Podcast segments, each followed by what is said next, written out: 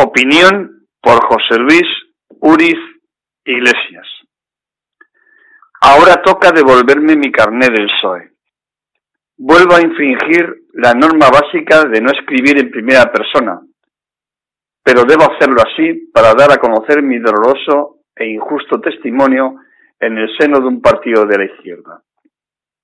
Ingresé en el PSOE, más concretamente en el PSN, en 1990, después de una larga militancia en el PC, una parte de ella durante la lucha antifranquista. Curiosamente, ya venía predestinado al haber nacido precisamente en la calle Ferraz 70, su actual sede. Lo hice, como ya he comentado en alguna ocasión, por dos razones. Porque consideraba que podía y debía ser la casa común de la izquierda y porque siguiendo a los clásicos entendía que la finalidad de esa izquierda era transformar la sociedad. Y al ser el PSOE el partido mayoritario, debería trabajar en su seno para transformarlo en esa dirección. No fueron fáciles los primeros años, porque un sector de quienes por entonces dirigían el PSN me consideraron como un infiltrado comunista. Más aún, al haber continuado mi militancia en comisiones obreras, ya que me parecía excesivo dos cambios, de partido y de sindicato. Mantener la lealtad a mis principios, a mis ideas, contrastaba con una cultura de lealtad al líder. Resultó especialmente difícil por tener que ejercer labores institucionales dos legislaturas en el Parlamento de Navarra y tres como concejal del Ayuntamiento de Villaba Tarrabia en un tiempo especialmente convulso al ser el pueblo de Navarra en el que con más dureza sufrimos el acoso del mundo de ETA. Así, 11 años con dos escoltas, producto de dos intentos de atentado, tensiones, amenazas, pintadas, concentraciones, incluso presiones a mi hijo en su instituto. Aguantamos firmes, sin dar un paso atrás, quizás por el espíritu heredado de mi militancia comunista en momentos incluso más difíciles. Resultaba curioso pasar del terror impuesto por el franquismo al del mundo de Tarra, de las torturas sufridas en el primero por Vil el Niño y su siniestra brigada político-social a la de ETA y su gente. Pero a pesar de ello, aprendí desde el principio a empatizar con mis enemigos, a intentar entender también su sufrimiento, las razones, en mi, en mi opinión equivocadas, de su lucha. Eso me llevó a tener contactos con sus dirigentes, a hacer incluso amistades que al conocerse por una parte de la cúpula del PSOE me llevaron a hacer de puente, de persona de comunicación y encuentro. Entre ellos, el más significativo fue aquella comida en Leiza en la que participé junto a Alfredo Pérez Rubalcaba, más Enrique Curiel de una parte y Joseba Permach, Fernando Barrena y Pachi Zabaleta de la otra. De ahí los episodios de 1991, 99, 2003, 2010, etc.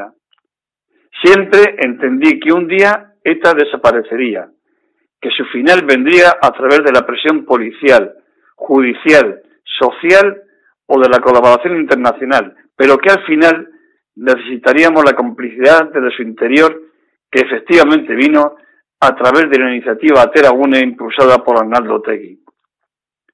Curiosamente, esos contactos, esa colaboración que utilizaron mis mayores, me trajo incomprensión y tensión de la dirección del PSN que culminó con mi expulsión en 2010. Fue a través de dos acusaciones falsas, que había dedicado el cohete de inicio de las fiestas de mi pueblo, Autegui, y que había invitado a dicho acto a Fernando Barrena. Demostré con pruebas fehacientes, grabaciones de radio y televisión, documentos sonoros y visuales, que lo que dije aquel día delante de cientos de personas no fue dedicar ese cohete a Arnaldo Tegui. Y al mismo tiempo, con documentos del secretario del ayuntamiento y del jefe de protocolo, atestiguando que entre mis invitados no figuraba Fernando Barrena. Incluso el portavoz municipal de EH certificó que había acudido invitado por su grupo municipal. lo que ante la justicia ordinaria habría servido, en este caso no, y me encontré sin mi carnet del PSOE, aunque fíjate las circunstancias, al haberme desplazado a Cataluña, el PSC sí me acogiera a las pocas semanas en su seno. Incluso como miembro del mismo participé sin ningún problema en todo tipo de actos del PSOE, incluidos congresos, jornadas y primarias. Posteriormente, mi vuelta a Navarra y algún ardiz torticero me volvieron a dejar huérfano de militancia socialista.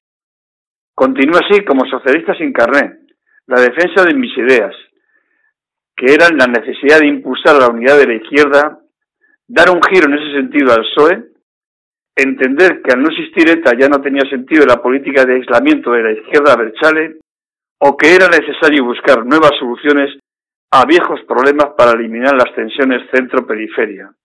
Incluso que debíamos impulsar una segunda transición y la transformación de nuestro país en un Estado federal plurinacional. Curiosamente, las mismas ideas que ahora defiende y está dispuesta a poner en práctica el secretario general del PSOE, Pedro Sánchez. Entonces, ¿qué problema hay en estos instantes para que no milite en este partido? Me preguntaba justo el día 7 de enero viendo el triunfo de su investidura.